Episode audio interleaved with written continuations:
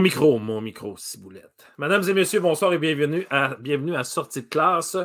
Euh, euh, ce soir, mon collègue Marc-André Girard est à l'ACOPS, donc c'est un c'est le colloque euh, des nouvelles technologies, tout ça. Il y a des, plein d'activités intéressantes. Donc, Marc-André et la gang de l'ACOPS, je vous salue. J'ai beaucoup d'amis là-bas. malheureusement, je n'ai pas pu me rendre cette année. On va se reprendre l'année prochaine. Et là, je sens déjà, je le sais, là je sais l'effervescence qu'il y a quand on se voit en vrai, ciboulette de ciboulette, qu'il y a quelque chose qui se passe. Non, mais c'est incroyable quand même ce que la, pandémie a fait.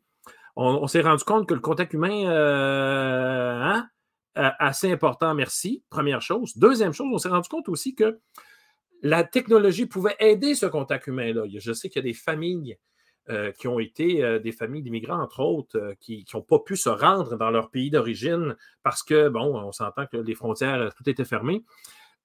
Vive la technologie. merci, à, merci à toutes les, compagnies qui ont fait en sorte que les gens ont pu quand même se rencontrer. je pense même que c'est-tu ce Noël-ci qu'on a passé Noël à distance ou l'autre Noël, je ne sais plus trop, là, mais passer Noël à distance, on s'entend que, bon, il manquait quelque chose. Il manquait quelque chose. Donc, je sais que la gang de la COPS, vous êtes réunis, puis il y a une effervescence, là, puis là, vous êtes tout ensemble, puis ah, que ça doit être le fun. Euh, parlant de vrai, euh, ceux et celles qui me suivaient, vous avez su que j'étais au Salon de l'apprentissage en fin de semaine. Oh my God, qu'il y a de la créativité au Québec. Non, non, mais sérieux, là. Sérieux, je vous le dis, il y a de la créativité à Québec. Au Québec, c'est incroyable. Euh, j'ai pas de mots pour expliquer tout ce que j'ai pu voir là-bas. Euh, le seul truc, en fait, c'est d'aller sur la page Facebook du Salon de l'apprentissage et j'ai fait des Facebook Live toute la fin de semaine et j'ai mis justement encore, comme on fait avec, avec sortie de classe, j'ai pas eu le temps de tout voir. C'était fou, il y avait 250 exposants, on s'entend là-dessus.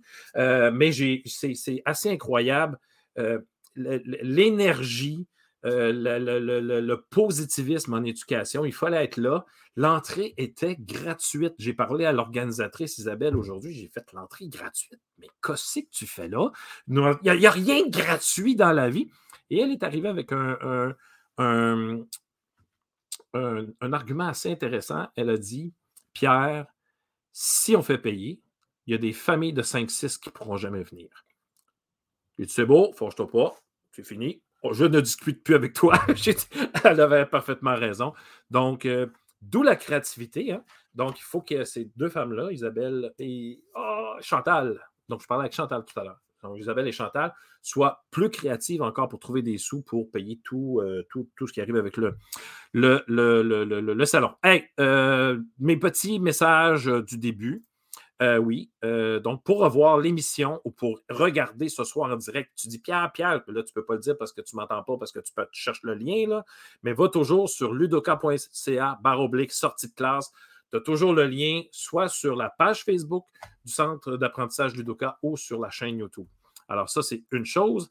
Ensuite, euh, qu'est-ce que je veux te dire? Ah oui, ceux et celles qui nous regardent présentement, vous pouvez poser des questions en direct, soit en commentaire en dessous du live Facebook ou sur la chaîne YouTube. Moi, je les vois. Et euh, évidemment, si on en a 60, j'aurais peut-être pas le temps de tous les passer, mais c'est arrivé que j'ai passé euh, euh, des, commentaires ou des, questions à nos invités. N'oubliez pas que Sortie de classe est aussi en balado, donc sur les différentes plateformes. Et vous devez chercher Pierre qui roule pour avoir toutes nos balados, pour pouvoir nous écouter en vous entraînant et dans le trafic. Alors, ça, c'est à peu près les deux endroits où est-ce qu'on écoute des balados. Donc, ça, c'est une chose. Une dernière chose. Et oui, je suis un TikToker. Et oui, et oui, je suis un TikToker, mesdames et messieurs. Et je pense que je vous l'ai dit, j'étais au restaurant l'autre jour et je me suis fait reconnaître. Il y a quelqu'un qui m'a dit Je t'ai vu sur TikTok. C'est incroyable. Alors, je pense que la personne était de bonne humeur. Elle ne me détestait pas. Elle trouvait mon message correct. Donc, je me suis dit, c'est pas caché, en tout cas, elle me l'a dit. Donc, euh, voilà, on est sur TikTok. J'essaie d'être là, mais euh, on ne peut pas être partout tout le temps en même temps. Donc, et ce soir, je veux remercier Mathieu, euh, Mathieu Thibault, qui a trouvé tous nos invités ce soir. Il a travaillé très fort et c'est un sujet vraiment important, délicat, oui, il faut le dire, mais il faut en parler, Ciboulette. Il faut crever la pselle, comme on dit en bon français. Donc, Ce soir, on parle d'éducation interculturelle et d'antiracisme. Alors euh, là, j'ai dit à mes invités que je n'étais pas un expert en la matière. Donc, je, vous avertis, vous qui m'écoutez aussi. OK, je mets ça souligné en gras. Je ne suis pas un expert en la matière et ça se peut que je fasse des faux pas avec des expressions des fois. Mes invités me l'ont dit. Pierre, on t'a à l'œil et si tu dis une niaiserie, on va te reprendre. Donc, soyez indulgents vers moi ce soir, s'il vous plaît, chers amis. Mais je tenais vraiment à faire cette émission-là. C'est important qu'on en parle. Il se passe aussi des belles choses dans nos milieux et il faut le souligner. C'est ça d'ailleurs le but de sortie de classe, c'est de souligner ce qui se fait bien dans, euh, dans le monde de l'éducation. Alors, sans plus tarder, on commence, on va rencontrer notre premier invité après ceci.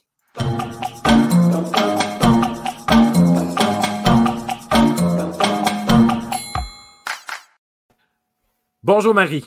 Bonjour. Ça va bien? Ça va bien. Et toi? Ça va très bien. Ce soir, là, ma petite intro, ça va être inspiration parce que les gens qu'on va rencontrer sont, sont inspirantes. Les, invités que nous avons sont inspirantes, font des belles choses dans le milieu. Marie, Brodeur, Gélina, bonsoir. Ça va bien? Tout est sous contrôle de, ton côté? La, petite COVID, euh, ça va ou? Pas de COVID. Euh, le son semble bon. Euh, la, vidéo aussi. Donc, tout va. On, ne fait pas de vagues, on ne fait pas de vagues. Jusqu'à maintenant, ça va très bien. Euh, Marie, j'ai envie de te laisser quelques minutes pour te présenter. D'accord. Alors, euh, je suis euh, la maman de deux jeunes qui sont dans les écoles primaires et secondaires du Québec, à Montréal. je suis aussi diplômée en enseignement au secondaire, donc j'ai enseigné plusieurs années au secondaire. Après ça, j'ai fait un détour pendant 20 ans dans les organismes de coopération internationale, dont on va parler plus tard avec d'autres invités. Oui. Travail formidable dans les écoles. Mm-hmm. Et je suis de retour en enseignement maintenant, mais en francisation. Donc, un, léger changement. Mais mm-hmm. l'éducation est vraiment au cœur de toute ma démarche personnelle, professionnelle, familiale, militante. Depuis toujours, j'ai vraiment l'éducation à cœur. Et euh, j'ajouterais que je suis aussi euh, une alliée euh, en militantisme antiraciste. Donc, c'est vraiment des enjeux qui m'interpellent grandement et pour lesquels je m'implique personnellement. Est-ce que c'est trop de te demander pourquoi? Parce que, tu on a chacun notre cheval de bataille. Tu sais, on fait comme, euh, bon, euh, moi, c'est bon, les technos. Hein, moi, ça va être l'antiracisme ou l'éducation interculturelle. Il y en a d'autres, ça va être autre chose. Pourquoi, toi, ça, ça c'est, est-ce que c'est trop demandé pour te demander pourquoi ce sujet-là te tient à cœur? Euh, c'est sûr que je, vois très bien dans l'historique le moment qui a été le, déclencheur. C'est quand j'avais 13 mm-hmm. ans et que j'ai lu le journal d'Anne Frank. je ah, me suis vraiment identifiée euh, à Anne et euh, évidemment à la souffrance de, millions de personnes. Je me suis énormément posé de questions sur qu'est-ce qui fait qu'une société devient aussi intolérante et peut mettre en place des mesures aussi discriminatoires. Bon, dans le cas de l'Holocauste, on parle d'assassinat de masse. Et euh, on parle de génocide carrément. Et euh, ça m'a bouleversée et ça ne m'a plus jamais quittée. Euh, je me suis dit à l'âge de 13 ans, jamais je ne laisserai quelque discours haineux que ce soit passé. Jamais je ne supporterai qu'il y ait discrimination dans mon milieu, dans mon, dans, mon réseau, là où mes enfants vont naître et grandir. C'est comme devenu viscéral et ça ne m'a jamais quitté. Vraiment. OK. Euh, euh, c'est une histoire incroyable. Euh, à 13 ans, quand même, que, que, que tu es poursuivi en plus dans cette lignée-là. Moi, j'adore j'adore ce, que tu, ce que tu viens de me dire. militante, qu'est-ce que tu fais pour militer, Marie? Ben, je pense que je suis surtout une alliée. Hein. Quand on parle de racisme, c'est important de nommer ça. Euh, donc, moi, ce que je fais, c'est que j'essaie de supporter le plus possible les personnes différentes, directement concernées par le racisme. J'essaie de les appuyer par tous les moyens possibles. D'ailleurs, pour cette émission, j'avais donné plusieurs noms parce que c'est ça aussi être allié, c'est dire il y a une telle, une telle, une telle qui pourrait prendre la parole. Mm-hmm. Ça prend toutes sortes de formes. Euh, c'est sûr, là, je travaille à temps plein, j'ai des enfants, je ne suis, pas, ben, je suis pas ici du tout pour me vanter de mon militantisme. Mais peut-être que l'action que j'ai menée, là, qui a été de la plus grande envergure, c'est quand j'ai euh, parti le projet des macarons Bienvenue aux réfugiés. Au moment où les premiers Syriens arrivaient en 2015 et qu'il y avait beaucoup de discours haineux, je voulais euh, créer un mouvement positif d'accueil. Puis j'ai commandé 1000 macarons avec un dessin d'Élise Gravel en me disant je vais vendre dans mon, dans mon, mon réseau je vais vendre 1000 macarons, puis ça va être le fun qu'on puisse vraiment s'afficher comme quoi on est pour l'accueil. Et quelques mois plus tard, j'en avais vendu 27 000. Ben voyons donc. à travers tout le Québec et même l'Europe et euh, tout le Canada. Ben voyons donc. Euh, je veux dire, j'aurais des milliers d'histoires à raconter euh, à quel point il y a eu des gens emballés qui étaient impliqués dans l'accueil, des villages qui accueillaient des familles, qui m'en commandaient mille. Mes macarons se promenaient en Beauce, au Manitoba. Donc, j'ai rencontré là plus de gens formidables que dans tout le reste de ma vie. Là, en concentré en quelques mois, j'ai eu une vague de, rencontres exceptionnelles. Donc, c'est peut-être le moment fort, euh, le plus fort personnellement que j'ai vécu. Marie, euh, parce que c'est un acte incroyable ce que tu as fait. En passant, euh, j'ai une machine à macarons. La prochaine fois, tu m'en parles. Hein. on, va faire quelque chose ensemble. On va t'en faire des, macarons. non, ben, c'est une autre façon de participer. Marie, avec cet acte-là que tu as fait pour les Syriens, on remarque que les gens font des liens qui n'ont pas nécessairement rapport. Hein. Là, l'arrivée des Syriens, c'était spécial. Euh, il y en a qui disaient bon, qu'il y avait du terrorisme dans ces Syriens-là. Euh, le, virus, il est chinois. Euh, on a des amis russes, tout, d'un coup, on, on, les regarde autrement. comment t'expliques ça, qu'on soit capable de faire des liens si facilement entre ce qui se passe ailleurs et les gens qu'on reçoit? C'est sûr que je ne suis pas sociologue. J'aurais envie tout de suite d'appeler mes amis sociologues et de leur dire aidez-moi. Mais euh, c'est sûr que moi, ce qui m'a intéressé, c'est vraiment la démarche, l'enjeu du bouc émissaire qui revient tout le temps. C'est ça. C'est-à-dire que dans la société, les gens vivent toutes sortes d'insécurités. Euh, bon, là, il y a l'insécurité, la peur et l'ignorance qui sont un cocktail explosif. Mm-hmm. Et la réaction souvent sociale, c'est de se trouver un ennemi commun sur lequel on va mettre toutes nos énergies, toute notre haine, toute notre peur.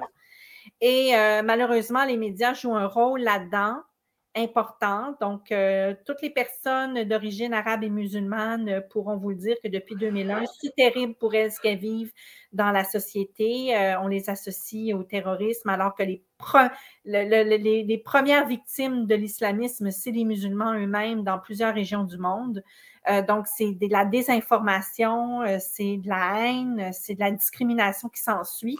Mais moi, ça, ça me, ça me rend complètement dingue. Mais Marie, si, mettons, il y a une tendance à quelque part, il y a un certain groupe euh, rebelle qui part des histoires contre une population en général, qui font des amalgames, mettons, qui n'ont aucun rapport il ne faudrait pas que les médias parlent de ces groupes-là parce que tu, tu viens de le voir, il y a 27 000 macarons, puis ça, c'est.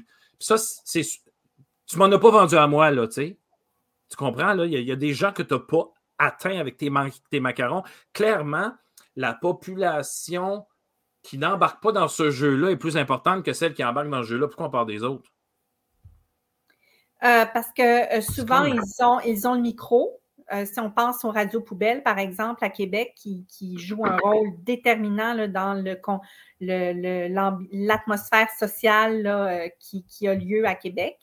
Euh, donc, il y a beaucoup de discours haineux qui ont le haut du pavé et par les réseaux sociaux également. Mm-hmm. ça, se, ça, se, ça se propage comme une traînée de poudre, ces messages haineux-là et il faut les contrer. Et là, moi, j'ai des amis qui travaillent très, très fort là-dessus. C'est sûr que c'est très difficile, mais détecter chaque fois qu'il y a une menace, ben d'appeler la police chaque fois qu'il y a une menace, c'est un travail de longue haleine. Et quand, quand on se penche euh, sur la question, on se rend compte que c'est un travail 24 heures sur 24. Donc, euh, on n'hésite pas à dénoncer.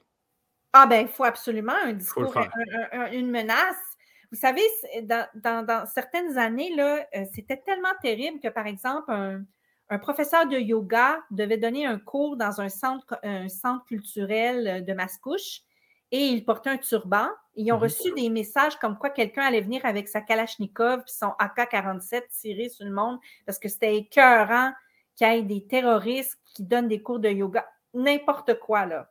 Donc, des, comme, je vous dis, on sous-estime à quel point euh, toute personne qui avait un, qui pouvait donner l'impression peut-être d'être d'une autre culture, un peu orientale. D'être de l'autre côté de la force. Menacé de mort. C'est quelque chose. Ça va jusque-là, là. Oui. Et, et, Marie, la solution, d'après toi, à tout ça? C'est l'éducation.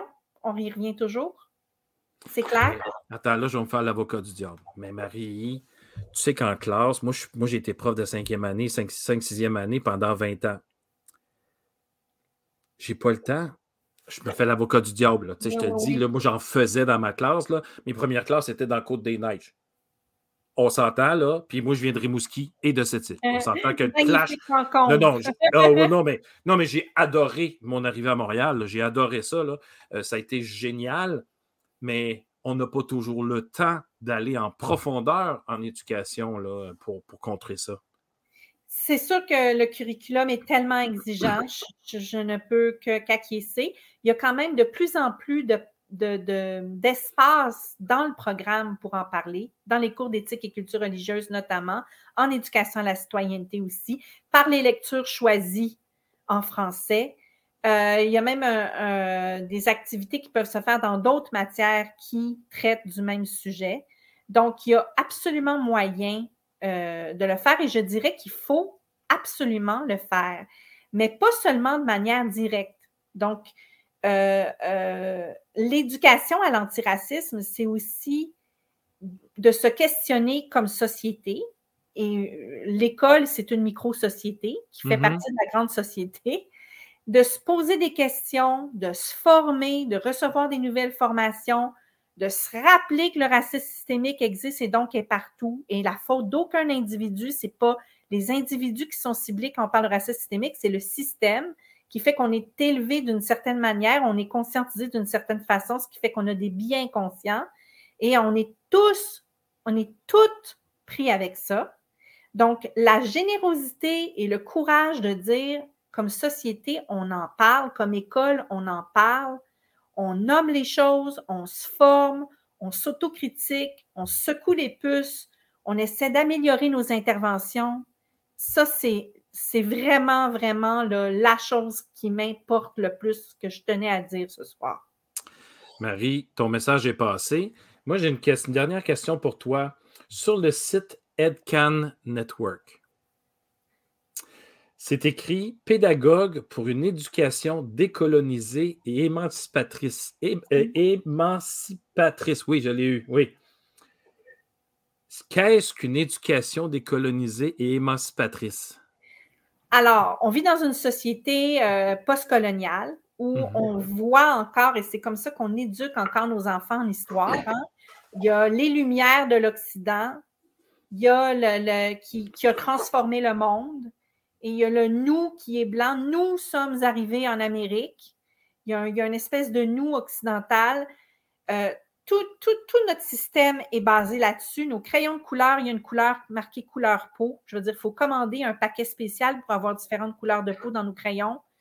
Euh, c'est comme ça. si, j'ai déjà fait une liste des sujets à décoloniser. Mm-hmm. Le sport est à décoloniser, la mode est à décoloniser, l'histoire est à décoloniser, le français est à décoloniser. Notre rapport au monde est à décoloniser. Et moi, je suis pour une éducation qui décolonise, c'est-à-dire qui remet en perspective notre appartenance à l'humanité et non plus notre appartenance euh, où, il y a euh, euh, la domination de, l'Occident versus la majorité de la population. En gros, je dirais ça. Puis, ben, bien sûr, parce que l'école, si on, si on la fait de la bonne manière, elle émancipe les enfants. Mais pour ça, par exemple, je m'excuse, mais il va falloir travailler fort et reconnaître qu'en ce moment, on ne les émancipe pas tous. Qu'en ce moment, il y a plein d'enfants qui vivent du racisme systémique à l'école, et qu'il faut le reconnaître, il faut être capable de dire oui, ça existe, parce que sinon, ce n'est pas vrai que l'école est émancipatrice pour tout le monde. Je suis parfaitement d'accord avec toi. Et, et, là, on parle de racisme, mais on parle aussi d'élèves ayant des difficultés, il y en a d'autres qui vivent d'autres euh, euh, problèmes, d'autres difficultés à l'école. Euh, je ne veux pas banaliser le racisme, ce n'est pas là que je vais du tout. Mais quand on parle des. je vais finir par c'est dans le sens large du mot, évidemment. C'est l'inclusion au plus haut niveau. Là. Mais si je peux me permettre, je vais faire un peu d'intersectionnalité. Les jeunes racisés sont surreprésentés dans les classes HDAA. Donc, il y a euh, vraiment une, un surdiagnostic. Il y a des, des, recours disproportionnés à des mesures disciplinaires. Donc, vous savez, le problème, il est partagé, c'est-à-dire que l'enjeu, par exemple, des enfants qui ont des difficultés d'apprentissage est un enjeu universel qui touche tout le mhm. monde. Mais après, pour un enfant racisé, il y a des difficultés additionnelles qui s'ajoutent à cause des biens inconscients. Donc, faisons un peu d'intersectionnalité. Donc, tu es en train de me dire qu'en partant, sont dans une catégorie à part. ben, il y a un traitement différencié qui est fait, qui est inconscient, mais qui est, qui, représenté après par toutes les, recherches qui sont faites. J'ai envie de pousser le bouchon, j'ai envie de pousser le bouchon un petit peu plus par tout le monde il y, a, des exceptions quand même dans le système d'éducation. Mais je vous dirais que moi, je suis une militante, je suis une alliée, puis j'ai bien conscient. Puis je dois faire des interventions correctes parfois. Fait que tout le monde, oui, je vais le dire, tout le monde, parce que justement, c'est tout le monde est personne, dans le sens qu'ici, on n'est pas pour faire, on n'est pas ici pour faire le procès d'individus. Non, non, c'est clair. on est comme société en train de se questionner pour mieux faire. Je suis parfaitement d'accord. Dans ce, dans ce sens-là, je vais vous dire oui, tout le monde. Donc, en fait, c'est euh, de. Bon, on parle d'éducation, éducation, éducation mur à mur, on s'entend là-dessus. Et on pense aussi d'avoir tout le temps une petite voix en arrière qui est en train de nous dire est-ce que je m'enligne dans la bonne direction présentement en faisant ou en disant ce que je fais là? Oui, absolument. Puis ça prend des formations, ça. Ça prend de la formation parce que dans notre quotidien, on est débordé. Je veux dire, moi, il n'y a, pas, a pas une plus grande. Euh, euh, allié là, de, des demandes des profs pour des meilleures conditions de travail. Les conditions de travail sont extrêmement difficiles. Et donc, c'est tout à fait normal d'être dépassé à un moment donné, là, mais ça prend des temps où on s'arrête et on, regarde nos biens conscients, on regarde est-ce qu'on intervient plus auprès d'un enfant racisé qu'un enfant blanc quand, quand il est question de bavardage ou de comportement dérangeant, ne serait-ce que se poser cette question-là. C'est déjà un début. Dernière, dernière, dernière question. Le temps avance tellement vite. J'ai été dans une classe, comme je disais, pendant 20 ans. Et là, il faut que je fasse attention à la façon que je vais te poser la question. Il faut vraiment que vous preniez ça euh, zéro méchant. Euh, prenez-le de la bonne façon. C'est quelque chose que j'ai observé et je me demande si je suis dans la bonne voie en te disant ça ce soir. Je regarde quelque chose avec mes élèves, n'importe quoi, ou je lis quelque chose avec mes élèves, et il y en a un qui dit bah, c'est raciste, ça. Est-ce que c'était pas du tout raciste, là? C'est, ça n'avait aucun rapport pour l'élève de dire ça. Je pense qu'il est. Est-ce que sont. Est-ce que, est-ce que à certains moments, certaines personnes ne sont pas un peu vite sur la switch, j'ai envie de dire ça, sur la switch, c'est du racisme. Mais là, je te le dis, je ne veux pas banaliser ce qui se fait, bien au contraire. Euh, jamais que j'accepterai ça, moi non plus. Mais est-ce que parfois, on s'en sert pas un peu trop vite? Moi, j'aurais envie de dire, comme blanche, je ne vis pas ces inconforts-là. Comme blanche, ça m'arrive jamais d'être mal à l'aise dans, dans je parle de manière profonde et personnelle. Mm-hmm. Hein, il y a des allusions, des jugements, des stéréotypes qui sont utilisés, des mots qui sont choquants. Donc, je respecte le ressenti de l'enfant en premier. Après, on peut en jaser, mais je pense que la première étape et qu'on oublie de faire, c'est de reconnaître le ressenti de l'enfant. L'enfant, là, il a vécu quelque chose à ce moment-là. D'où est-ce que ça vient? Oui, puis lui dire Tu t'es pas senti bien, je suis vraiment désolée. Est-ce que tu peux nous expliquer pourquoi? Ou... Mais en tout cas, reconnaître que la personne, elle a vécu quelque chose. Donc, plutôt que tout de suite être dans le mais ça n'était pas raciste, oui, mais nous, on peut pas, on, peut pas savoir vraiment parce qu'on ne le vit pas dans notre quotidien. On n'est pas rappelé dans notre quotidien qu'on a une origine différente ou une couleur de peau différente. Alors, on ne peut pas vraiment savoir ces choses-là. C'est sûr que ça à cours de récré, je ne me fais pas écœurer. Tu as raison. Entre autres choses qui arrivent, oui, exact. Quand, tu te fais juste écœurer parce que tu n'as presque plus de cheveux, c'est pas la fin du monde. C'est plate. là. Je regarde Madame Manaï, là, puis elle a, des cheveux pour, que, pour, pour, ceux que j'ai pas. Là. Ça n'a juste même pas de bon sens. Hey, Marie, euh, continue ton excellent travail. Je te remercie d'avoir été avec nous ce soir, d'avoir euh, bien présenté tes points. C'est vraiment intéressant.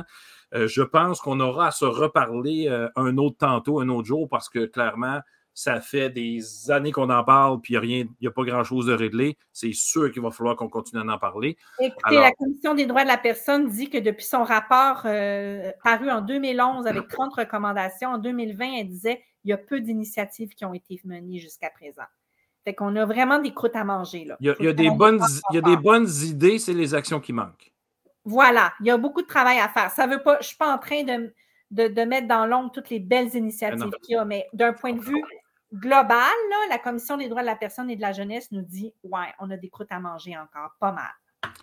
Marie, merci beaucoup. Tu restes avec nous, je pense. Avec plaisir. Puis euh, si, euh, si, tu veux intervenir avec les autres invités, tu m'écris, puis euh, je vais te faire réapparaître par magie. D'accord. Merci, beaucoup. Merci, merci beaucoup, Marie.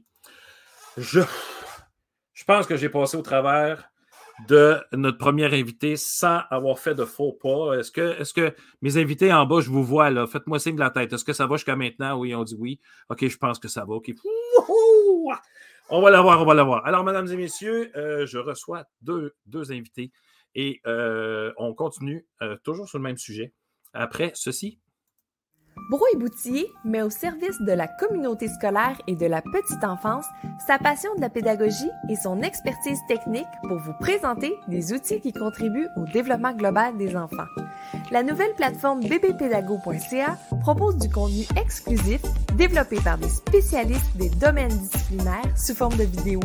Vous y trouverez une foule de capsules gratuites sur des sujets pédagogiques pertinents et du contenu premium pour vos besoins en formation continue bbpédago.ca, c'est la plateforme vidéo incontournable du monde de l'éducation.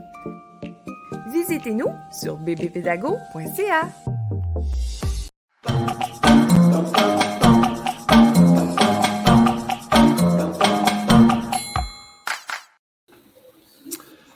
Madame Jasmine et Madame Laura, bonsoir. Bonsoir. Ça va bien? Oui. merci. Excellent. Je vous laisse quelques minutes pour vous présenter. On va commencer avec Jasmine. Oui, bonsoir. Euh, je m'appelle Jasmine Verdugo et je suis euh, au Canada depuis 2010. Euh, je suis d'origine colombienne. Je suis née en Colombie il y a quelques années et je suis ici au Canada depuis 11 ans. Je travaille avec les crédits, organismes dédié à la solidarité internationale et aussi dans l'accueil et l'intégration des personnes réfugiées prises en charge par l'État. C'est ça, et euh, très content de l'invitation de ce soir. Merci beaucoup, Pierre. Alors, je pense que ton poste, c'est agent de rapprochement ah, interculturel. Agent de rapprochement interculturel au Crédit, oui, depuis euh, septembre 2020. Parfait. Donc, on va parler euh, du crédit un petit peu plus tard. Euh, mhm. Laura, bonsoir Laura. bonsoir. Bonsoir, euh, je m'appelle Laura Vergara, je suis chargée des programmes en éducation à la citoyenneté mondiale pour le Crédit. puis également, comme Jasmine, je suis d'origine colombienne. Ça fait également presque 12 ans que je suis là euh, euh, au Québec. Mm-hmm. Euh, je me suis établie ici à Joliette, à la ville de Joliette avec ma famille. Alors, je travaille au Crédit depuis 2019. là, mesdames, vous partez de la Colombie pour, juste une question comme ça, là, hein, pour venir à moins 40 l'hiver. Est-ce qu'il y a quelque chose que je n'ai pas compris? mais c'est surtout en lien avec euh, le fait de, vouloir chercher des, nouvelles, euh, des meilleures conditions de vie, surtout. Euh, puis également, c'est ça, malheureusement, notre pays vit encore aujourd'hui, depuis déjà 60 ans, une guerre civile, un conflit armé civil. Alors, c'est ça, c'est dommage, mais comme Jasmine et moi, beaucoup de Colombiens ont ont pris euh, ces choix-là, cette décision-là de, partir puis et, de commencer ailleurs. Et c'est une décision crève-cœur quand même parce qu'on aimerait voir, je pense aussi à Haïti, euh, on aimerait qu'à chaque année, à chaque fois, on a l'impression que on se dit, bon, là, la nouvelle élection, ça va bien se passer. Non, non, il y a quelque chose qui ne mm-hmm. fonctionne pas. Et euh, je suis pas mal convaincu que vous aimeriez du plus, profond de vous que, votre, que la Colombie aille mieux et que qu'on puisse sortir toute la richesse, puis là, je ne parle même pas d'argent, puis je ne parle même pas de ressources naturelles, toute la richesse, la créativité des enfants, des adultes et tout. Je pense que c'est un, un, vœu pieux, évidemment. Là, ça sera difficile à atteindre, mais je pense que dans le fond de vous, à quelque part, il y a encore un petit peu d'espoir pour que ça arrive un jour. En tout cas, on va l'espérer. Mais pendant ce temps-là, nous, ici au Québec, on est vraiment contents de vous recevoir, mesdames, parce que je pense que vous faites un excellent travail. Et puis, j'aimerais ça que vous m'expliquiez un peu ce que vous faites comme travail. OK. Euh, mais moi, je voudrais débuter euh, euh, pour parler un peu plus de, du Crédil. C'est quoi les Crédils? Qu'est-ce qu'on fait? les, les, les Crédils, c'est les comités régionaux d'éducation pour le développement international de la Nodière. On est un organisme communautaire et de coopération internationale et qui accomplit sa mission euh, de solidarité internationale euh, par les biais des trois volets différents, trois mhm. volets d'intervention. Euh, le premier, c'est l'éducation à la citoyenneté mondiale. le Crédit fait un travail d'éducation et de sensibilisation du public aux enjeux internationaux. Alors, on offre un accompagnement à un public quand même large au niveau régional. Nous travaillons avec euh, des enfants, des jeunes, des jeunes adultes, euh, des, adultes euh, avec l'écran public. pour que les gens soient davantage informés et sensibilisés par rapport aux injustices et aux inégalités mondiales. alors, on, traite des sujets comme l'égalité des genres, l'antiracisme, la crise climatique ou la justice climatique, la justice migratoire, plein de, de, sujets très, très intéressants qui font réfléchir euh, chaque individu par rapport à, aux situations d'injustice, d'inégalité dans lesquelles on vit euh, dans le monde. Mm-hmm. Puis, euh, c'est ça, nous travaillons fortement dans la, dans, la promotion des valeurs et des pratiques liées au développement d'une citoyenneté mondiale. Mm-hmm. Euh, alors, c'est ça le, le, travail qui s'est fait euh, pour les, côtés d'éducation. Euh, sinon, le deuxième volet d'intervention du crédit qui s'est fait plus au niveau international, c'est la réalisation des projets et des stages internationaux. Les crédits soutiennent des ONG à l'étranger qui sont basés dans des pays en développement ou des mm-hmm. pays du sud global qu'on appelle, pour les accompagner dans, les, dans le développement des projets sociaux, communautaires et de développement durable. Et nous avons présentement euh, des partenariats établis euh, avec une ONG, avec trois ONG au Togo, et une ONG en Bolivie et une troisième euh, ONG au, Pérou.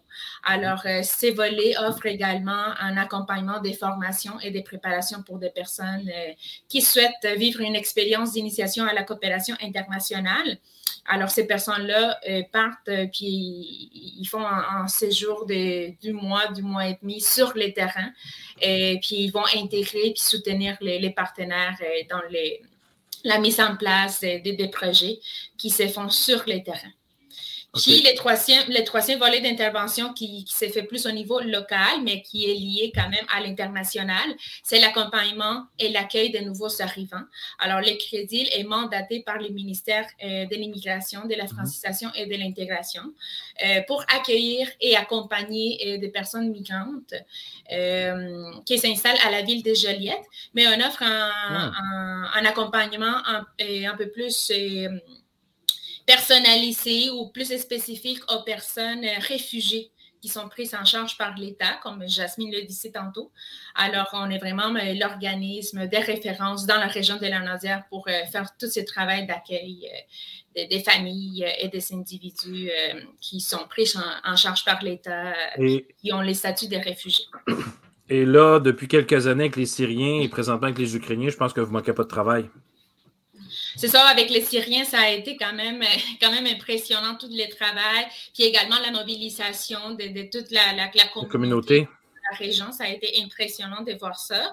Et encore une fois, avec euh, la situation en Ukraine, on a vu euh, également que la, communauté, la population se mobilise pour euh, se mettre en contact avec nous, puis offrir leur soutien, leur solidarité. mais en ces moments-là, c'est ça euh, on est en processus, puis on attend encore d'avoir un peu plus de, de, de, d'informations euh, de la part du ministère pour savoir euh, si on va accueillir euh, des personnes, étant donné que ce sont des personnes qui n'ont pas nécessairement le statut de réfugiés. Mm-hmm. Ils, vont, venir au Canada et, avec un permis de travail, avec des permis d'études, en, faisant partie d'un programme de, regroupement familial, etc. Fait que c'est ça, on attend à voir à quel niveau l'Ecclésie pourrait s'impliquer pour soutenir les gens qui, les ressortissants ukrainiens qui vont arriver éventuellement. OK. Jasmine, toi, de, ton côté, ton travail sur le terrain, ça consiste en quoi au juste? Bon, en tant qu'agent de rapprochement interculturel, je travaille en collaboration toujours avec euh, l'équipe d'intervenants, d'agents d'intervention du crédit, et aussi avec euh, les intervenants communautaires interculturels que d'ailleurs, nous sommes une équipe environ de quatre personnes. Moi, je suis intervenant communautaire interculturel jeunesse. Là, je m'occupe euh, d'un projet qui s'appelle le projet Orion. C'est un projet qui a été financé par le ministère de l'Immigration et coordonné pour un organisme qui s'appelle Motivation. C'est un organisme qui a, euh, il est établi au Québec. Et dans le cadre de ce projet, nous avons euh, un travail ensemble avec 14 villes d'accueil de personnes réfugiées prises en charge par l'État, dans lesquelles on, euh, chaque ville a un comité local de jeunes. Oui, vous voyez, ça c'est, ça c'est la page du projet Orion. Mm-hmm. L'objectif principal de ce programme, c'est de euh, faciliter l'identification des besoins et des enjeux vécus par les jeunes réfugiés. Un des besoins, bien sûr, euh, c'est le besoin d'apprendre la langue, mettons. Au moment où il arrive, il y a beaucoup de difficultés au niveau de l'apprentissage du français.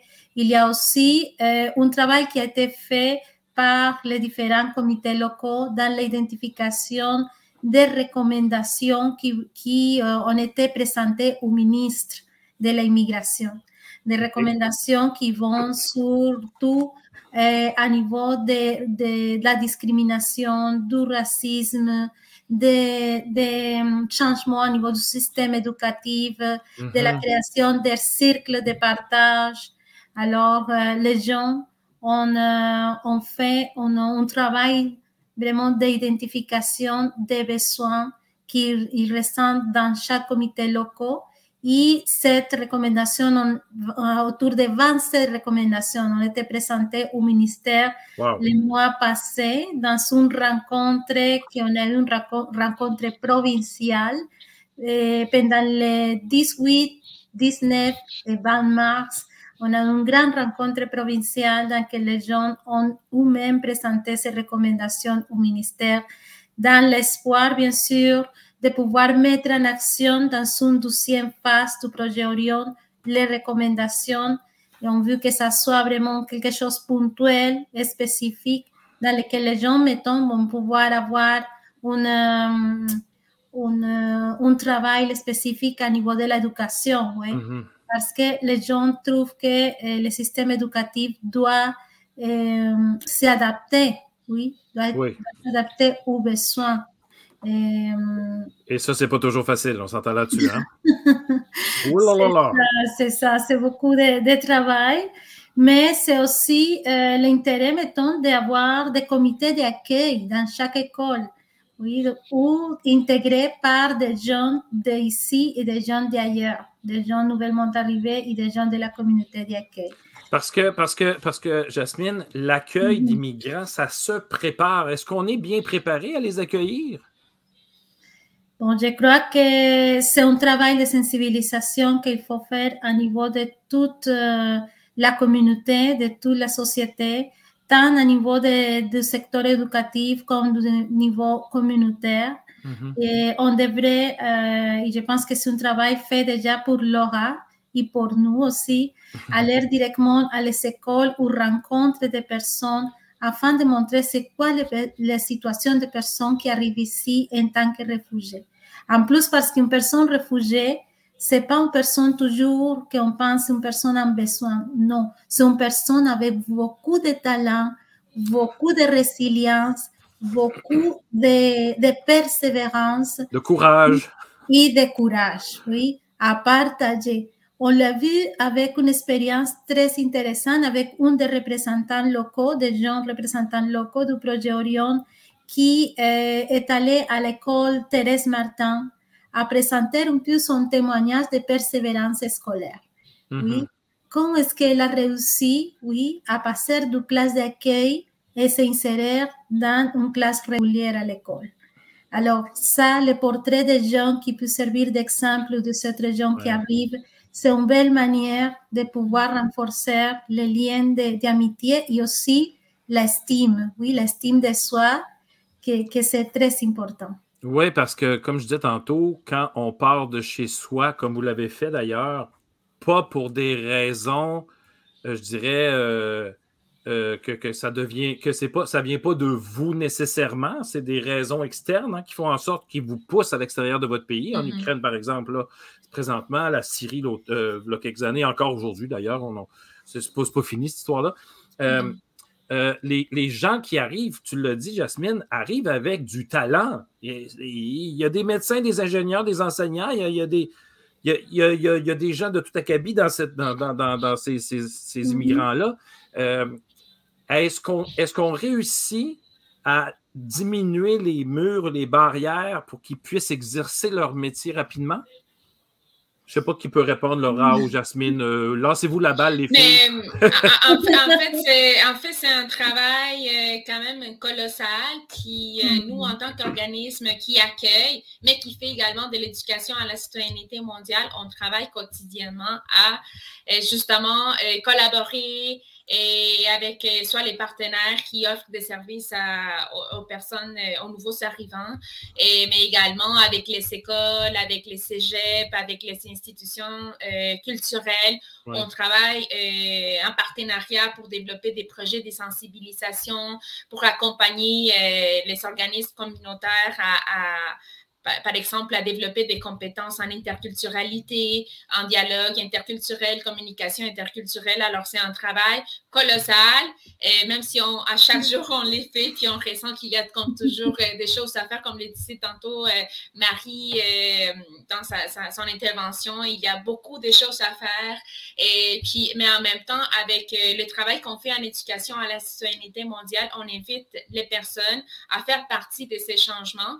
Puis, on, on voudrait qu'éventuellement chaque personne qui participe à, des projets, à des activités, des sensibilisations puisse devenir un allié, une alliée, mais également un acteur de changement pour faire en sorte que ça va multiplier peut-être nos actions.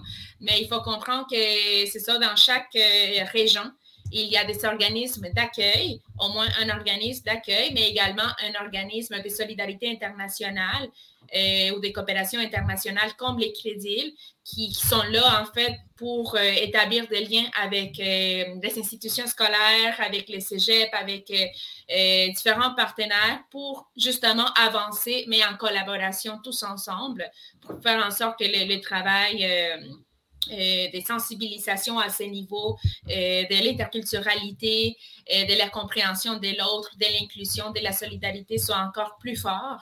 fait que c'est ça. Et tantôt, tu disais, Pierre, que c'est difficile de, de, de, prendre les temps et en classe pour parler de ces sujets-là, pour aller en mm-hmm. profondeur, mais vous pouvez vous pouvez euh, justement faire appel à nous, à des ah. organismes comme les crédits, des organismes de coopération internationale, des organismes d'accueil pour vous soutenir peut-être dans certaines euh, euh, hmm sujets. Euh, par exemple, euh, moi, je, collabore avec des cégeps, avec les écoles pour euh, aller présenter des témoignages de personnes réfugiées, pour expliquer un peu c'est quoi le parcours d'une personne réfugiée, qu'est-ce qui se passe, pourquoi la personne doit partir, ensuite quel est le processus, parce que c'est pas nécessairement un processus facile. Puis, c'est ça, c'est vraiment d'établir des liens, parce que les, les, les travail, c'est fait déjà sur les terrains, mais des fois, on ressent que c'est un peu difficile de rentrer en contact avec euh, les écoles, avec quelques enseignants. Et oh, c'est plutôt euh, les. J'ai fait appel, euh, je profite justement pour faire appel à, tous les enseignants et aux écoles qui seraient intéressés à, à, établir des liens avec des organismes comme nous, parce que justement, on, on essaie toujours de, de, pouvoir faire en sorte que notre travail est, comme un peu plus considéré ou qu'on puisse travailler en partenariat pour pouvoir atteindre un peu plus des publics dans, les, dans les milieux scolaires, par exemple. Et, qu'on comprenne bien le travail que vous faites, puis que, que c'est aussi que les élèves comprennent, c'est vraiment bien ce que tu as dit tantôt, le cheminement d'un d'un réfugié, par exemple. Hein, pourquoi on mm-hmm. part? Qu'est-ce qui se passe là-bas? Est-ce que toi, est-ce que tu serais parti si tu avais été cet élève-là? Euh, mm-hmm. C'est incroyable comme, comme. Écoute, c'est un sujet incroyable à amener en classe. Là. Et mm-hmm. vous êtes bonne là-dedans, donc on peut vous dire Hey, pouvez-vous venir nous aider à faire certains projets? Donc, c'est ça que j'ai bien compris. C'est ça. Puis justement, euh, on évite. Euh, on invite la population, on invite les enfants, les adultes, tout le monde à s'impliquer un peu dans, dans, ce processus de transformation sociale euh, parce que c'est ça, nous avons besoin des soutiens. Par exemple, tantôt, Jasmine parlait des défis d'intégration scolaire, académique, sociale des, des, jeunes réfugiés, par exemple. Mais si, par exemple, ces, ces enfants-là, ces gens-là sont jumelés à d'autres jeunes, ça mhm. pourrait rendre les choses un peu plus faciles euh, pour ces, ces enfants-là, pour ces jeunes-là. Puis moi-même, je l'ai vécu. J'étais dans une mhm. école secondaire, en secondaire 5, je ne parlais pas français, je n'avais pas de francisation, puis j'étais laissée comme ça. Et euh, dans, dans, dans toute cette situation-là, ce contexte-là. On n'a pas fait ça. Oui, on l'a fait. Euh, pourrait, on pourrait même questionner la question du racisme systémique par rapport aux ressources qui sont euh, disponible dans une école, soit pour accompagner un, ah. enfant, un jeune qui vient juste d'arriver, qui comprend pas la langue, mais je dirais que j'ai été un peu touchée par euh, ce racisme systémique dont on parlait tantôt avec euh, Marie.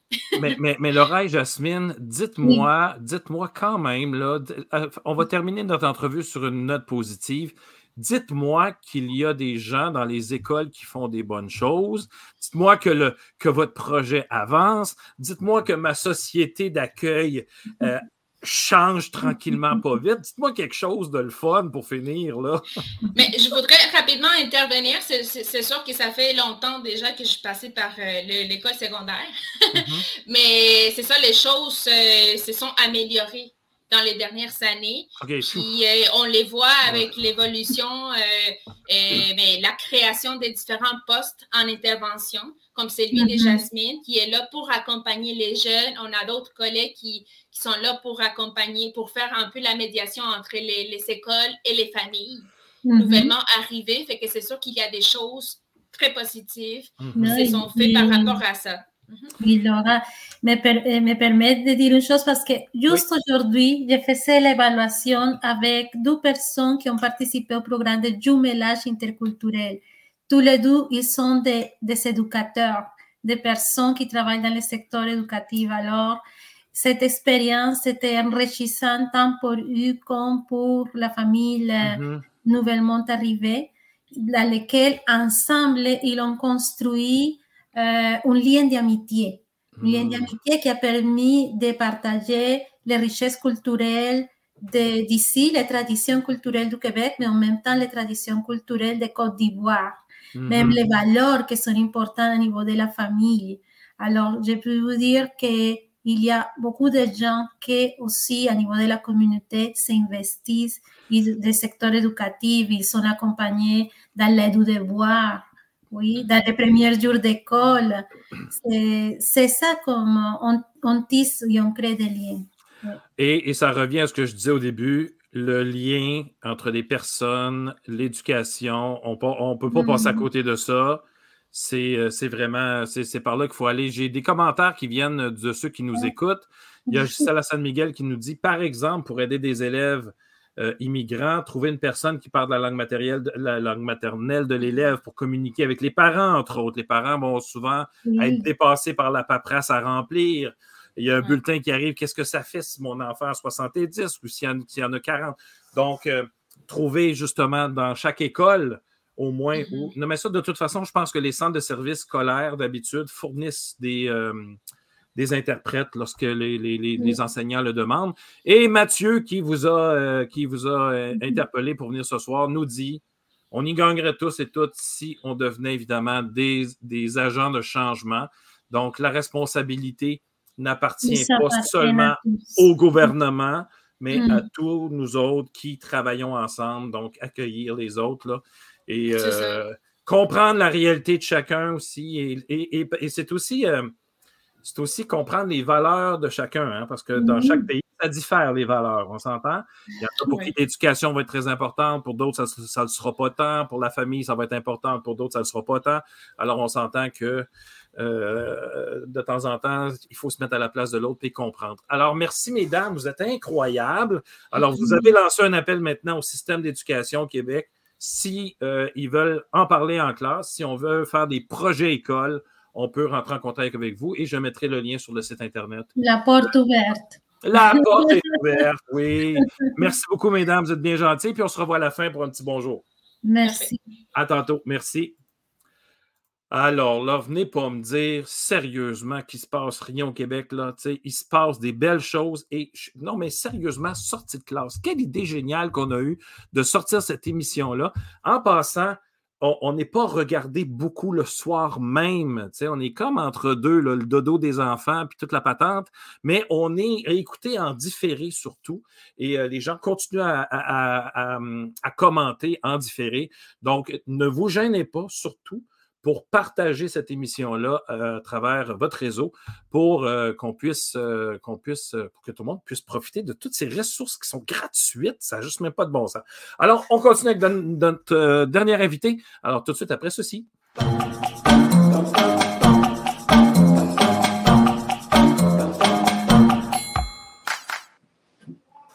Je pensais, je pensais avoir le temps de prendre une gorgée d'eau, mais pas eu le temps. Madame Manaï, bonsoir. Bonsoir. Là, là, ne me refaites plus jamais ce que vous avez fait tantôt. Vous vous êtes déconnecté. En fait, j'ai comme, je trouvais qu'il y avait un piton qui avait l'air intéressant. J'ai appuyé dessus, puis c'était comme bye. non, non, non et non. Je l'ai compris maintenant. là, je parlais à, je parlais à l'oreille à Jasmine, puis j'étais là. OK, il faut, que je pose, je pose une autre question. Là. On étire, on étire, Pierre, on étire. Tout va bien, tout va bien. C'est ma curiosité qui m'a fait défaut. on l'a, on l'a, tout va bien. Le son est, excellent aussi. Alors, euh, bonsoir, Madame Manaï, ça va bien? Euh, ça va bien. Je m'excuse par avance, comme je l'ai dit, de ma voix. Je ne sais pas c'est quoi qui m'a attrapée, mais euh, je, suis, je suis pas mal prise. Bon, jusqu'à maintenant, ça va. Parfait. On va, on, va, on va vous excuser, pas de problème. On va vous pardonner. Madame Manaï, qui est Madame Manaï? Qu'est-ce qu'elle fait dans la vie? Euh, bon, alors je vais commencer par ce que je fais dans la vie de plus, euh, de plus proche pour le, sujet. Donc, euh, mm-hmm. je m'appelle Boshra Manaï, je travaille à la ville de Montréal depuis un petit peu plus d'une année maintenant à titre de commissaire à la lutte au racisme et aux discriminations systémiques. Euh, et donc, euh, ma job à moi, depuis que je suis arrivée, c'est vraiment d'accompagner l'administration municipale, donc vraiment comme la ville, comme municipalité, comme administration, euh, dans ce que moi j'appelle la transition inclusive et qui consiste à faire autant de notre service public un service public qui soit exempt de racisme et discrimination, que, en fait, que, que, le service aux citoyens en tant que tel. Donc, la madame chôme pas, hein? Non. ah, elle doit avoir quelques piles sur son bureau, là, madame? c'est ça. C'est, mais c'est des bureaux virtuels, fait que ça. Ah. Oui. Ça ne paraît, pas, ça, paraît pas. trop, mais il y a des, il y a des, des, gros dossiers. Quel, quel est le, plus gros dossier sur lequel vous travaillez présentement? Qui, qui, pour qui, là, vous dites, celui-là, il faut que ça passe? Mais ça, c'est une excellente question. C'est drôle, tout le monde me pose cette question-là en me disant, c'est quoi le dossier le plus chaud? C'est quoi le mm-hmm. dossier le plus urgent? Ou, euh, et je réponds souvent que euh, pendant plusieurs années, euh, puis je remercie vraiment tout, euh, tout ce qui a été dit, tout ce qui a été mentionné avant, que, avant que je me mette à parler, parce que j'ai trouvé qu'il y avait plusieurs des éléments que je voulais mentionner qui ont déjà été dits. Mais c'est qu'on a tellement travaillé pendant longtemps pour reconnaître que les enjeux étaient systémiques, qu'en réalité, je n'ai pas le luxe de regarder aucun des sujets comme, on va dire, le plus prioritaire. Mm-hmm. Ce qui se passe, c'est que euh, donc moi, je travaille par exemple sur euh, des volets comme euh, la question de l'équité culturelle, l'équité territoriale et économique, évidemment la question de la sécurité publique sans profilage, faire d'une administration, donc quand on recrute là comme administration, comment on s'assure d'être nous-mêmes exempts de racisme et de discrimination. Puis il y a tout un volet de participation citoyenne parce que en réalité, ce qui s'est passé à Montréal, c'est que la, municipalité comme institution, comme administration publique, suite à une mobilisation citoyenne qui a eu lieu il y a deux ans, a décidé de reconnaître en fait la perspective systémique du racisme. Ça, c'était une des recommandations. puis ma job à moi... Montréal dit oui, mais Québec non. Si je comprends bien. Ouais. OK, non, non, c'est bon. Mais, il y a quelqu'un qui le fait, donc... Euh, c'est ça, exactement. Mais c'est ça la question, c'est que les volets sont tous, euh, j'ai envie de dire, tous super importants et tous interdépendants. Parce qu'en réalité, puis je suis tellement contente qu'on parle de la question de l'école et, de la, on va dire, des, multiples responsabilités euh, de l'institution scolaire sur ce, sur ce sujet-là. parce qu'en réalité, si je, si je donne un exemple à Montréal, si on regarde les quartiers dans lesquels il peut y avoir des enjeux euh, d'insécurité urbaine, mhm. euh, ou des enjeux euh, ou en fait d'échecs scolaires, par exemple, qui fait que des jeunes vont se retrouver dans la rue. Ben, nous, comme municipalité, on va toujours avoir à gérer autant, par exemple, en termes de sécurité urbaine que d'appui au milieu communautaire, des, des, choses qui devraient en fait euh, j'ai pas envie de, repositionner la, responsabilité seulement sur l'école, mais euh, qui, qui, peut-être aurait dû être prise en compte aussi dans le milieu scolaire. Fait que mhm. pour moi, toutes les institutions doivent quelque part se faire comme il y a comme une chaîne un peu à opérer euh, pour s'assurer que entre l'âge de, je sais pas moi, 4-5 ans et 17 ans, là, qu'est-ce qu'on s'assure de faire pour des jeunes Québécois, soit qui viennent de l'étranger, comme viennent de le mentionner euh, les collègues, soit qui sont des autochtones nés ici depuis plusieurs générations et qu'il faut absolument considérer et inclure en matière de, de, ben, je sais pas, de décolonisation des programmes, etc., etc., ou des populations qui sont racisées, qui sont ici depuis plusieurs générations, mais pour lesquelles, ben, parfois, l'école n'est pas un milieu euh, où ils se retrouvent. Et donc, peut-être le dernier point, parce que je n'ai pas envie d'être trop bavarde, c'est que les institutions doivent toutes s'accrocher quelque part pour répondre de façon systémique. Et le point qui me semble important aussi, c'est de dire, euh, il y a plusieurs façons de répondre à ces, à ces questions-là. On a beaucoup évoqué la question de la salle de classe. Et vous l'avez mhm. dit, Pierre, moi, je n'ai pas toujours le temps pour faire ça. En réalité, c'est une question qui peut revenir évidemment au professeur ou à la professeure, à l'enseignant ou à l'enseignante.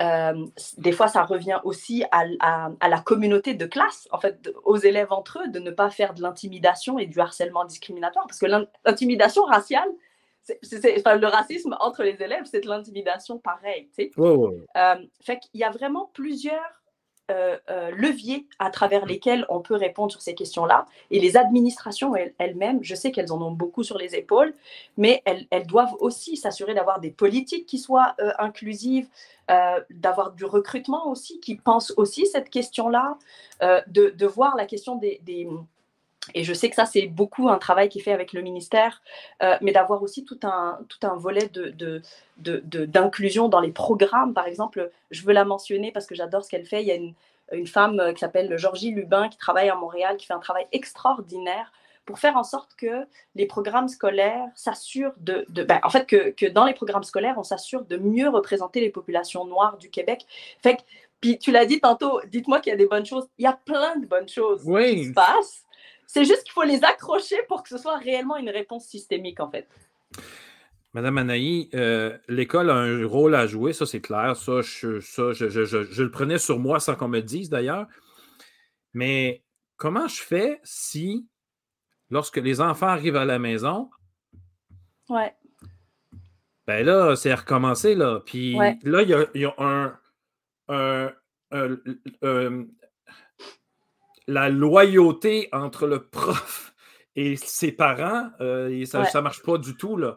Donc, c'est c'est pas juste l'école, oui, mais la communauté autour de l'école doit faire un travail à, ce sujet-là. Là.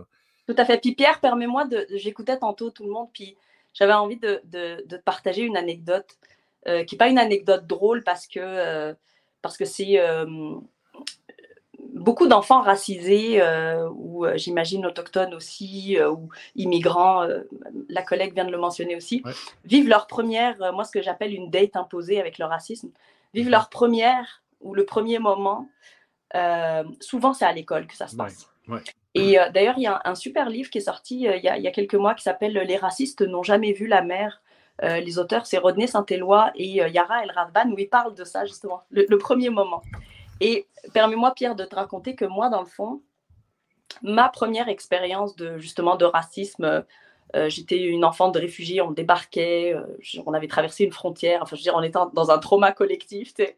Puis, euh, premier jour d'école, ben, c'est ce que tu mentionnes, c'est-à-dire une, une, jeune élève qui dit non, je ne vais pas lui dire bonjour parce que c'est une arabe, c'est une sale arabe, bla bla bla, etc. Et ce qui se passe à ce moment précis, mhm. je ne suis pas en train de faire de la thérapie En, en, live là, mais je suis certaine que c'est ce qui m'a mené à aujourd'hui faire ce que je fais et devenir en fait professionnellement ce que, ce que je fais. Oui, mais que... Ok, je vais continuer. Vas-y, parce qu'il m'est venu une autre idée après, mais continue. Je t'ai coupé. Vas-y, continue. Mais ce qui s'est passé à ce moment-là, précisément, c'est que l'enseignante, en fait, dans la même journée et, dans, et face au même événement qui était vraiment comme très perturbant pour moi, parce que je n'ai rien compris. Moi, je n'ai rien compris à ce qui se passait. Et c'est l'enseignante qui a pris elle a ramassé en fait ce qui venait de se passer euh, et quelque part de me le retirer comme, comme fardeau. Elle a remis la règle de ce qui était, euh, de ce qu'on pouvait dire et de ce qu'on ne pouvait pas dire. Et ensuite, en arrivant chez moi, c'est ma mère qui m'a soutenue dans, cette, dans, dans, dans, tout ça en me disant, tu te laisses pas faire, c'est important de ne pas se laisser faire, etc. Et donc, pour moi, que les personnes en autorité, autant dans, dans mon milieu très intime que dans l'institution scolaire dans laquelle je crois comme plus que tout. Euh, le, fait qu'elle qu'elle m'ait, euh, j'ai envie de dire, déchargée de ce fardeau, je pense, a été euh, vraiment comme... Je, pense que ça a, dessiné la trajectoire de ma vie par après. Alors, on lève le chapeau à cette enseignante-là qui a pris au bon et qui est, qui est intervenue au bon moment parce qu'une journée plus tard, c'était foutu peut-être. Là. Absolument. Mais je, t'ai coupé, puis j'aurais pas dû, mais en même temps, euh, oh, je suis passé au-dessus. Je, je, je, vous écoutais et je vous ai, je vous ai coupé. Ah, tu peux me tutoyer! Ah, non, mais j'ai fait oups, ça vient de passer. Euh, ok, je vais, je vais, je vais passer. Ça, se peut que ça fasse tu, tu, tu, tu, là, mais bon. Euh, je t'ai coupé tantôt, mais tu disais, il y a cet événement-là qui a fait en sorte que je suis devenu la personne que je suis devenue, mais il y en a qui ne passent pas ce, ce, ce bout-là. Il y en a qui ne se rendent pas là et qui ont des fins tragiques. Là. Donc, euh, au, jour, au, au day-to-day, en bon français, là, euh, qu'est-ce qu'on doit faire de plus comme citoyen? Hmm. Comme citoyen. je pense que c'est Marie tantôt qui le mentionnait. Elle disait. D'abord, il y, a des choses qu'on doit faire en termes. Il y, y, a le volet interculturel puis il y a le volet antiraciste. Pour moi, c'est absolument. Et je, je vous remercie d'ailleurs d'avoir fait épouser ou cohabiter les deux. Euh, parce qu'il y a des choses qu'on peut faire pour comprendre les autres, euh, pour se rapprocher, pour cohabiter, etc. Mais nous sommes, nous vivons dans une société de droit. Euh, et c'est très important que quand les droits de n'importe qui, que ce soit une femme ou une personne racisée ou une personne autochtone, sont bafoués, c'est très important que comme citoyen, on connaisse justement la ligne de ce qui n'est pas accepté et acceptable. Et c'est Marie tantôt qui mentionnait que, ben, dans le fond, euh, il faut dénoncer, par exemple, tous, les actes haineux ou toute la, toute la haine qui peut se perpétrer euh, euh, dans un continuum de violence très, très différent. Se faire insulter dans la rue, c'est dans le même continuum en termes de, lecture criminelle, là, si on peut dire, qu'un un, un, acte pardon, un, crime plus tard. Quoi. Donc, la question de l'incident ou du crime haineux, c'est vraiment important de savoir ben, de quoi on parle. Quand on, quand on se lâche, par exemple, sur Internet ou dans la rue, euh, ou dans une salle de classe. Ce qui est arrivé, il y a eu des scandales à Montréal-Nord euh, il y a, je pense, un ou deux ans maintenant avec les béliers solidaires qui sont sortis. Donc, quand on se lâche dans certains espaces, ça veut dire quelque chose. Euh, et donc, c'est ne pas oublier que. et puis, il ne faut pas tomber dans le discours de ah, on n'a plus, on plus le droit de dire quoi que ce soit. C'est pas ça la question c'est que est-ce que est-ce qu'on doit c'est souvent c'est souvent ce que l'impression qu'on a quand même je comprends, mais, mais la question, il y a, une différence entre avoir des conversations théoriques, intellectuelles, euh, etc., euh, et s'arroger le, le, droit de bafouer la dignité des gens. Ah, tu comprends? C'est comme, y a, ah pour, pour, moi, il y a, y, y a, comme, y a comme une, une il y a comme une confusion dans ce que, de ce, ce qu'il est discuté et discutable, en fait. Est-ce qu'on est qu'on doit discuter de la dignité des gens? C'est comme, c'est un peu, euh, je trouve que ça, c'est la partie où euh, ça, ça, ça, ça, vire un peu. Donc, pour répondre à ta question, qu'est-ce qu'un citoyen peut faire? Ben, Les citoyens qui ne sont pas racisés, comme l'a mentionné tantôt Marie, devraient connaître justement certains des éléments qui sont des, règles de droit. Euh, moi, je pense que les écoles devrait euh, être l'endroit à partir duquel on s'éduque civiquement. Euh, les, collaborations avec le milieu communautaire sont toujours très, très, très importantes, mais je pense qu'il faut aussi systématiser ou euh, systémiser, ou je ne sais pas quel mot utiliser, mais ce type de collaboration parce que, en vrai, Pierre, toi, tu peux être super volontaire, tu peux être euh, mais, mais la transformation d'une société ne peut pas reposer seulement sur les, personnes qui sont volontaires. Mhm. C'est bien, c'est très très bien et j'encourage tout le monde à comme, faire tout ce qu'ils peuvent. Mais en réalité, des fois, c'est individuellement qu'on peut répondre et des fois, c'est juste de se dire qui est l'autorité au-dessus de moi ou l'institution ou l'élément de gouvernance au-dessus de moi auquel je peux me référer pour que mon impact soit le plus grand et le plus important? Fait que je te dis, je pourrais t'en parler des heures en vrai. oui, hein, je pense qu'on ferait juste une émission là, euh, de, de, de, quelques heures là-dessus, un colloque. Tiens, il faudrait, faudrait faire un colloque. Euh, euh, Bochra, je, on oui. va tutoyer. On va, on va terminer en se tutoyant. Oui, on, m'a dit que tu étais coordonnatrice du regroupement Parole d'exclus. Mm-hmm. Je l'étais, je l'étais. Alors, quel, quel, est ce regroupement? Qu'est-ce qu'il ce qu'il fait?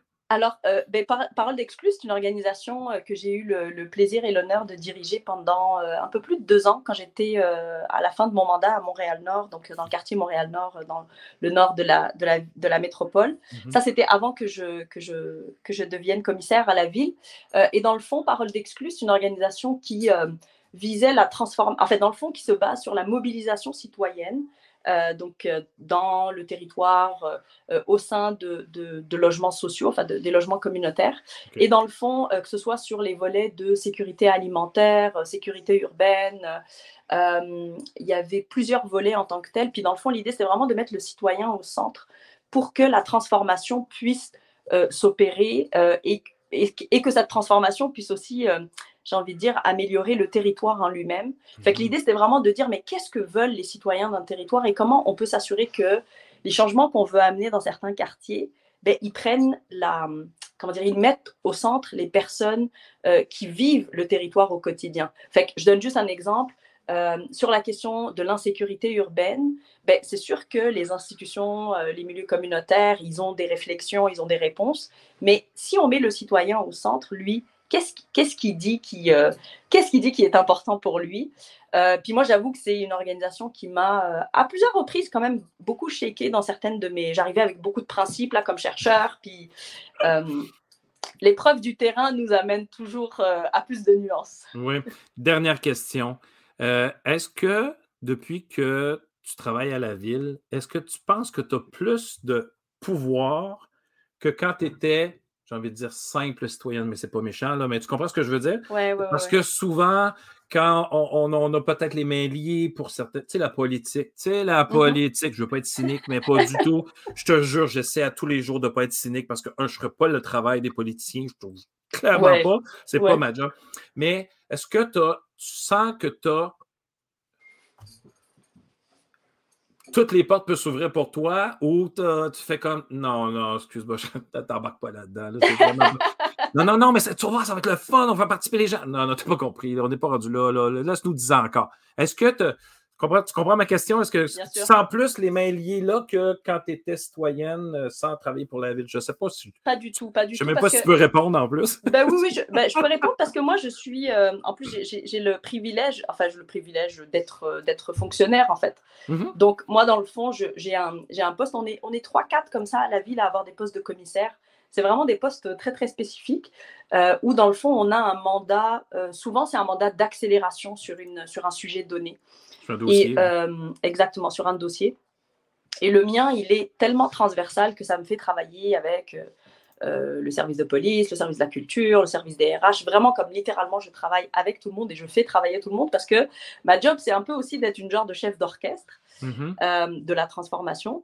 Et je, pour répondre à ta question, bien honnêtement, c'est certain que quand j'étais citoyenne, militante dans, dans, dans plein d'organisations, euh, je, pouvais euh, utiliser la visibilité, euh, notamment médiatique, ou mhm. j'écrivais souvent des, des pièces dans voilà des articles, des pièces dans, enfin j'écrivais beaucoup, enfin j'écris beaucoup, j'écrivais beaucoup.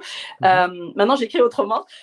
donc c'est sûr que c'est plutôt la visibilité qui change. Donc je, je n'ai pas le droit de sortir pour dire n'importe quoi, n'importe quoi. Clairement, il, y des, y, a une ligne, il y a comme une ligne du parti, mais il y y a des choses que tu ne peux pas dire. Ben, c'est la fonction publique, c'est-à-dire un code de conduite. Exactement. Cela dit, moi je trouve que l'impact euh, qu'il est possible d'avoir est beaucoup plus grand, effectivement.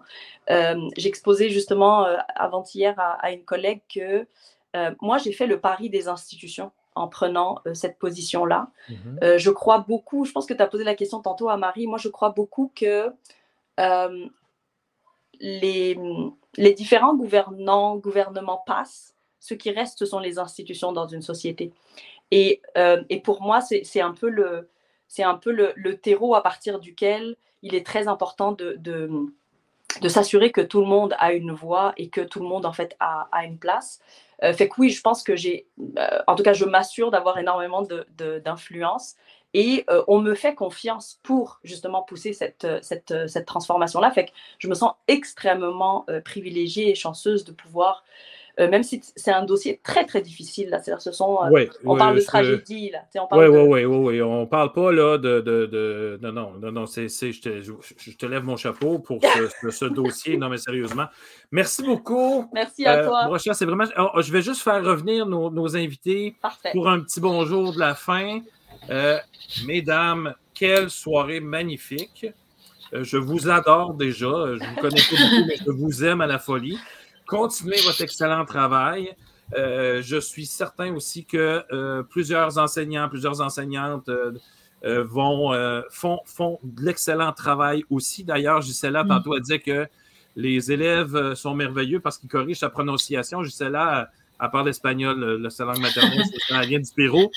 Je la connais très bien d'ailleurs. Gisela, je ne sais pas pourquoi je dis ça, là, mais je la connais très bien. Donc, euh, donc, c'est vrai que ces élèves euh, vont dire non, non, non, Madame Stella, c'est pas comme ça qu'on dit ça en français. ils, vont, ah, ils vont leur placer un petit peu, mais c'est cute, c'est cute, puis il faut, faut, vouloir apprendre à tous les jours. Alors, Marie, merci pour ta présence ce soir. Jasmine et Laura, continuez votre excellent travail. On a vu l'invitation générale à, tout le milieu éducatif là, de faire appel à vous. Alors, euh, moi, je vais lancer ça sur les réseaux sociaux. Vous pouvez même prendre cette, cette émission-là pour pour faire de la pub, go, go, go, allez-y sans problème. Et euh, ben, écoute, euh, euh, en espérant que, tu, que, tes liens, que tes mains ne seront pas liées au fur et à mesure de. Tu, sais, tu comprends ce que je veux dire, que tu auras tout le, le cœur et la tête pour faire ce que tu veux faire. Je pense que tu es, au bon endroit, en fait, pour changer les choses. Alors, merci tout le monde d'avoir été avec nous ce soir. Vous êtes incroyables. Et puis, euh, dernier mot de la fin, rapidement. Là, vous avez cinq secondes chaque. Marie. Euh, que dire? Sinon? Un grand merci pour avoir nommé, donné ce sujet-là comme émission. Merci, de l'avoir fait, vraiment. Puis euh, c'est euh, en ayant du courage puis de la volonté qu'on va y arriver. Puis ça, il y a déjà beaucoup de belles initiatives. Alors, il faut juste amplifier tout ça de manière systémique, comme disait Bochard. Voilà, madame. Merci Marie. Jasmine, un petit mot. Merci beaucoup de l'espace et la porte est ouverte. La, oui, tu l'as dit, puis c'est vrai, la porte est ouverte. Dans les deux sens, hein? Dans les deux sens, Laura? Euh, je vous remercie. Merci à, toutes les, les, collègues pour les interventions. Ça a été très intéressant, très riche. Et merci, Pierre, pour l'invitation. Puis, euh, c'est ça, je salue toutes les personnes qui, qui nous écoutent, qui, qui prennent le temps de, de, de, nous écouter, puis de nous soutenir dans toutes euh, nos, nos, nos luttes et notre travail. Merci. Merci beaucoup, Laura. Bochra, dernier mot? Mais merci beaucoup pour euh, l'invitation, pour le sujet. Puis euh, peut-être j'inviterai tout le monde à se dire qu'on soit un prof dans une classe ou euh, un agent ou quelqu'un dans la bureaucratie d'une école. En fait, en réalité, on a tous un impact sur la vie des enfants. Et je suis certaine que juste si nous, entre nous, là, on, on, essaie d'identifier quels ont été les profs significatifs pour nous, moi, je suis capable d'en donner au moins cinq. Fait que Sachez que vous êtes un milieu qui a énormément d'impact sur le quotidien et sur l'avenir. Et, j'ai envie de dire qu'avant de mettre le programme devant vos élèves, mettez donc vos élèves devant le programme parce que vous allez voir leurs yeux, parce qu'ils veulent juste apprendre, avoir du plaisir et euh, ils veulent euh, se, faire propulser. Alors, je ne sais pas, je pense que c'est ça que Marie disait tantôt. Donc, euh, moi, je n'ai pas le mot euh, éman... émancipé. Si vous l'êtes, euh, je n'arrache jamais ce mot J'ai plutôt, le... plutôt le mot. Moi, ben, le, le, le, slogan de Ludoka, c'est propulser l'être. On est complètement dedans. Alors, propulsons les êtres. Merci beaucoup, mesdames. Merci, et puis, Pierre. Euh, merci tout le monde d'avoir écouté. Partagez la vidéo et on se revoit la semaine prochaine avec une autre émission de sortie de classe. Bye bye. Merci.